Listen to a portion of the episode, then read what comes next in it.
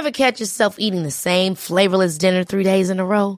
Dreaming of something better? Well, HelloFresh is your guilt-free dream come true, baby. It's me, Kiki Palmer.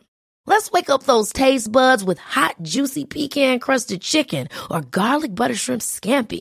Mm. Hello Fresh. Stop dreaming of all the delicious possibilities and dig in at HelloFresh.com. Let's get this dinner party started.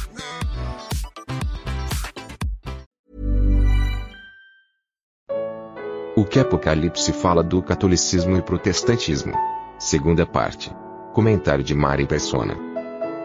Então, essa ideia de que muitas coisas precisam acontecer antes, tipo levar o evangelho por todo o mundo, depois aparecer o anticristo e, e o cristão então fincar pé aqui para eleger, eleger voto, irmão só vota em irmão, para ter governantes cristãos e tudo mais, tudo isso faz parte do pacote de primeiro querer estabelecer o reino de, de, de, de Cristo na terra, ou o reino de Deus na terra, para depois Cristo voltar como se ele estivesse esperando a gente terminar de fazer essa tarefa. Não vai terminar nunca. Não vai terminar nunca, porque cada vez mais nós vamos estar numa situação de penúria, de, de desgraça, de, de destroços, e vai sobrar muito pouca coisa. E o Senhor vai tirar a igreja da terra a qualquer momento, o que vai ser uma bênção para o cristão, mas é uma vergonha também, porque ela falhou na sua missão de, de, de representar Cristo na terra mas não, não, tinha, não tinha essa missão de querer implantar o reino de, de Cristo na Terra. É, então é isso aqui, basicamente, o que fala da, da, da, da igreja de Sardes, representando então esse sistema protestante que depois acabaria também se dividindo em N diferentes igrejas, não é?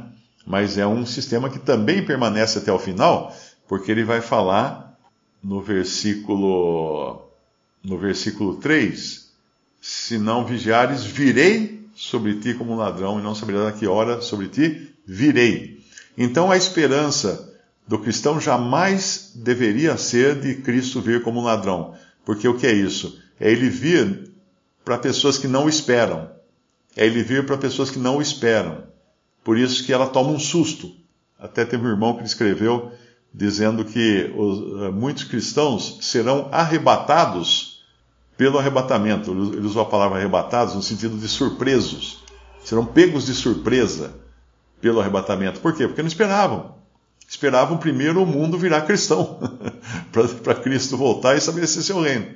Mas não é bem assim que vai acontecer. Então a gente encontra bastante dentro do, não só do presbiterianismo, mas de outras religiões fundamentalistas cristãs, catolicismo, metodismo, uh, aquele anglicanismo, né, igreja anglicana, essa ideia de se estabelecer no mundo. Tanto é que igreja anglicana, o próprio nome diz, é a igreja inglesa, porque ela vem do período da, da reforma protestante, quando se formaram as igrejas nacionais. Então você tinha a igreja da Suécia, você tinha a igreja da Inglaterra, que é anglicana, onde Henrique VIII era o rei, e depois ele brigou com o Papa porque ele queria divorciar e casar de novo, o Papa não permitiu, então ele rompeu e abriu uma fresta na doutrina que ele podia divorciar e casar de novo uh, sem autorização papal.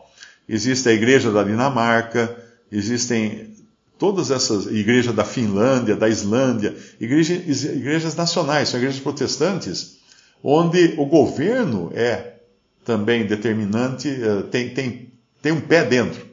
Tanto é que, até hoje, se você perguntar quem é o chefe o cabeça da igreja anglicana, a igreja da Inglaterra.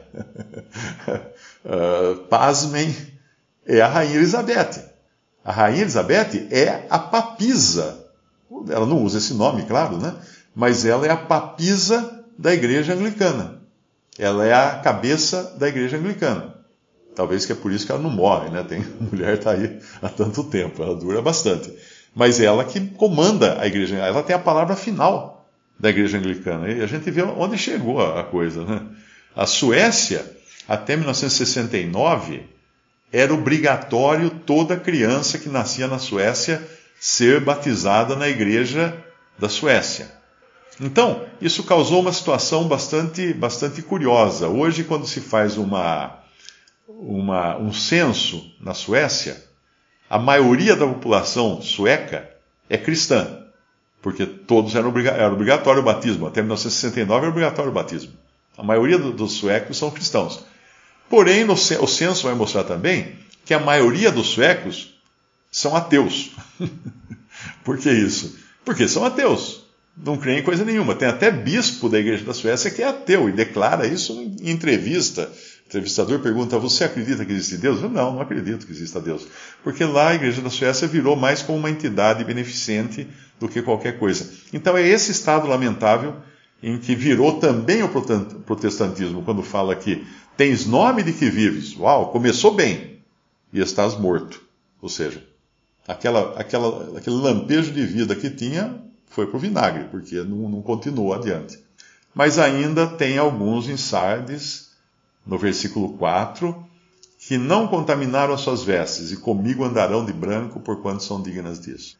E aí ele vai falar da, do versículo 5, né, o que vencer, de maneira nenhuma arriscaria o seu nome do livro da vida. Aqui é importante lembrar que estamos falando de testemunho, não estamos falando de salvação.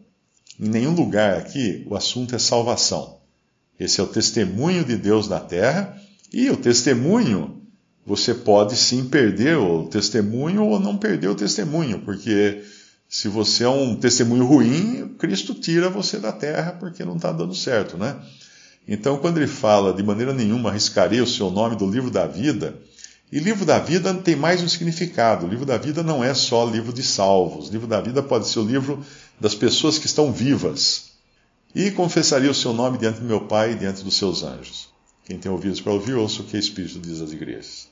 Eu encontrei aqui uma, uma relação de versículos que acho que ajuda a entender essa expressão livro da vida.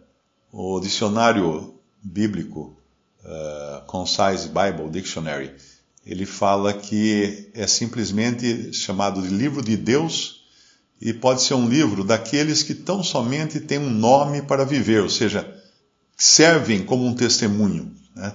Estão, se dá testemunho de que são pessoas vivas, cujos nomes podem, consequentemente, ser apagados. Então, esses nomes, como testemunhos, podem ser apagados. Daí ele cita Êxodo 32, o livro de Êxodo, capítulo 32, versículo 32 e 33. Agora, pois, perdoa o seu pecado, se não, risca-me, peço-te, do teu livro que tens escrito. Então disse o Senhor Moisés: Aquele que pecar contra mim, a este riscarei eu do meu livro. Mas esse, esse riscar do livro aqui é que deixar de ser um testemunho para Deus, que é também o, o, que nós estamos vendo aqui em, em Apocalipse capítulo 3, uh, eh, versículo 8. Porque lá também no Salmo 69, no Salmo 69, versículo 28, sejam riscados do livro da vida e não sejam inscritos com os, os justos. Mais uma vez, seria também um pessoas que têm nome para estarem vivas e servirem para Deus, mas deixam de, de, de valer para isso, de servir para isso. Depois Apocalipse 3, 5, é isso que nós vimos, e Apocalipse 22, 19 também. Apocalipse 22, 19 vai falar também nesse aspecto. E se alguém tirar quaisquer palavras do livro dessa profecia, Deus tirará sua parte da árvore da vida e da cidade santa que estão escritas neste livro. Então seria, eu acho que a é outra tradução é melhor aqui. Uh, deixa eu ver aqui. Das coisas que se acham escritas neste livro. Se alguém tirar qualquer coisa das palavras do livro, Deus tirará a sua parte da árvore da vida. É, seria só esse primeiro trecho aqui então. Uh, agora a gente vai para o outro aspecto do livro da vida, que este sim, agora é o livro dos salvos. E desse ninguém pode ser apagado, de maneira nenhuma. Uma coisa muito importante hoje é, é fixar isso, que um salvo por Cristo, ele não foi salvo porque ele fez alguma coisa. Ele foi salvo por graça. Ele não conquistou a sua salvação por algum esforço. Ele recebeu de presente. E Cristo não tira mais esse presente que ele dá. Os dons e a vocação de Deus são sem arrependimento. Deus não volta atrás com as suas dádivas, seus presentes. É, já é falta de educação eu dar um presente de aniversário para um, um amigo e depois eu brigo com ele e vou lá buscar o presente de volta. Ah, devolve aquele, aquele cinto e aquela carteira que eu dei para você. Se, se possível, devolve com dinheiro dentro. Isso a gente não faz, é uma questão de educação, né? Então Deus não, não, não pede a devolução do presente que ele deu, que é a vida eterna.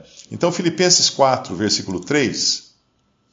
Filipenses capítulo 4, versículo 3. A ti, fiel companheiro de julgo, também peço. Eu estou na atualizada aqui, vamos ver a corrigida. E peço também a ti, meu verdadeiro companheiro, que ajudes essas mulheres que trabalharam comigo no Evangelho e com Clemente e com os outros cooperadores, cujos nomes estão no livro da vida. Essas, porque elas estão salvas. Porque elas estão salvas, ok? Depois, mais uma passagem que fala também de salvação, uh, seria engraçado. Ele fala duas coisas aqui. Apocalipse 3,5, eu acho que eu escorreguei na leitura aqui. 3,5, ele fala o que vencer será vestido de vestes brancas, de maneira nenhuma arriscaria o seu nome do livro da vida. Esse livro da vida é dos que é um livro de testemunho dos que estão vivos, dos que estão vivos e servem como testemunho. Mas no versículo 8, Apocalipse 3, 8, não, acho que acho que o, a referência aqui, eu acho que é 17, 8. Apocalipse 17, 8. É.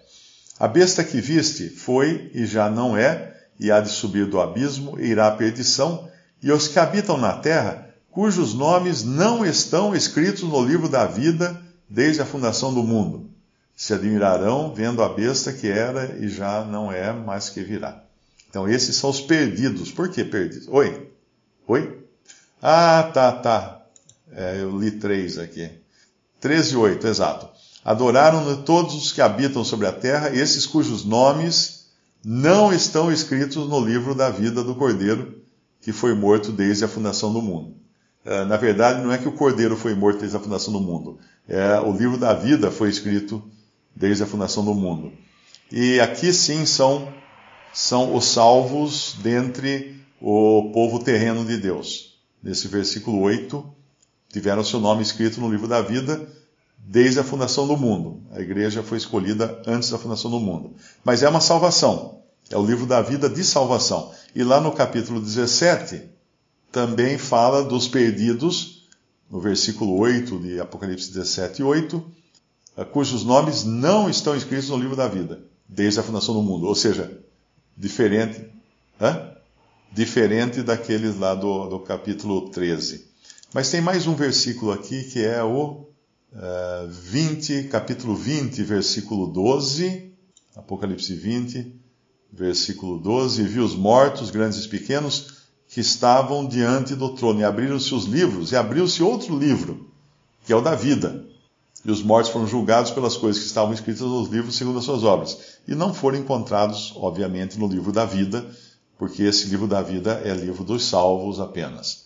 E também no capítulo 20, versículo 15, e aquele que não foi achado escrito no livro da vida, esse livro que foi aberto no versículo 12, foi lançado no lago de fogo. Então, esse é o livro de salvos. Desse livro, ninguém tem o seu nome tirado. E, finalmente, capítulo 21 de Apocalipse, versículo 27. E não entrará nela coisa alguma que contamine e cometa abominação e mentira, mas só os que estão inscritos no livro da vida do Cordeiro. Então, tá aí.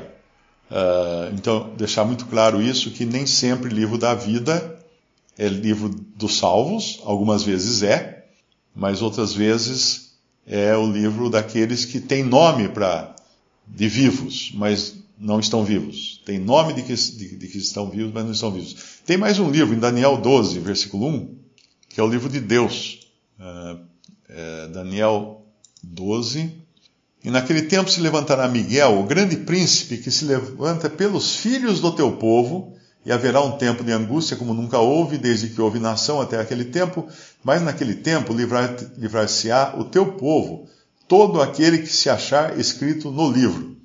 esse é um livro dos, do remanescente de, é, dos judeus, que também estão registrados, ou seja, nada vai acontecer sem que esteja previamente determinado. É uma coisa que eu, que eu observo, viu? É, às vezes, irmãos que vieram de denominações muito rigorosas, muito legalistas, uh, deixaram todas aquelas, aquelas leis, aquelas regras, aquelas coisas, né? É o cabelo, não pode cortar o cabelo, não pode fazer isso, não pode fazer aquilo, ah, deixaram. Porém, trouxeram o espírito do legalismo. E aí fazem o quê? Procuram, no meio da sã doutrina, uh, práticas, né? E transformam em leis, em regras.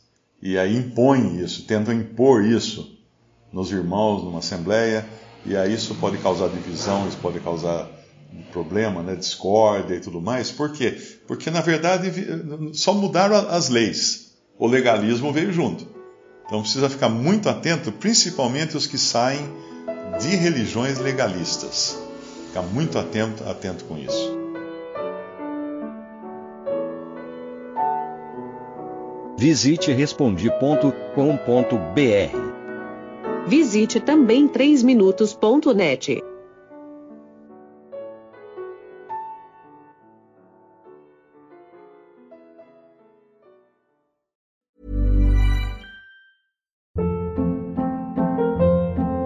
Hold up. What was that? Boring. No flavor. That was as bad as those leftovers you ate all week. Kiki Palmer here, and it's time to say hello to something fresh and guilt-free. Hello Fresh. Jazz up dinner with pecan-crusted chicken or garlic butter shrimp scampi. Now that's music to my mouth. Hello Fresh. Let's get this dinner party started. Discover all the delicious possibilities at hellofresh.com.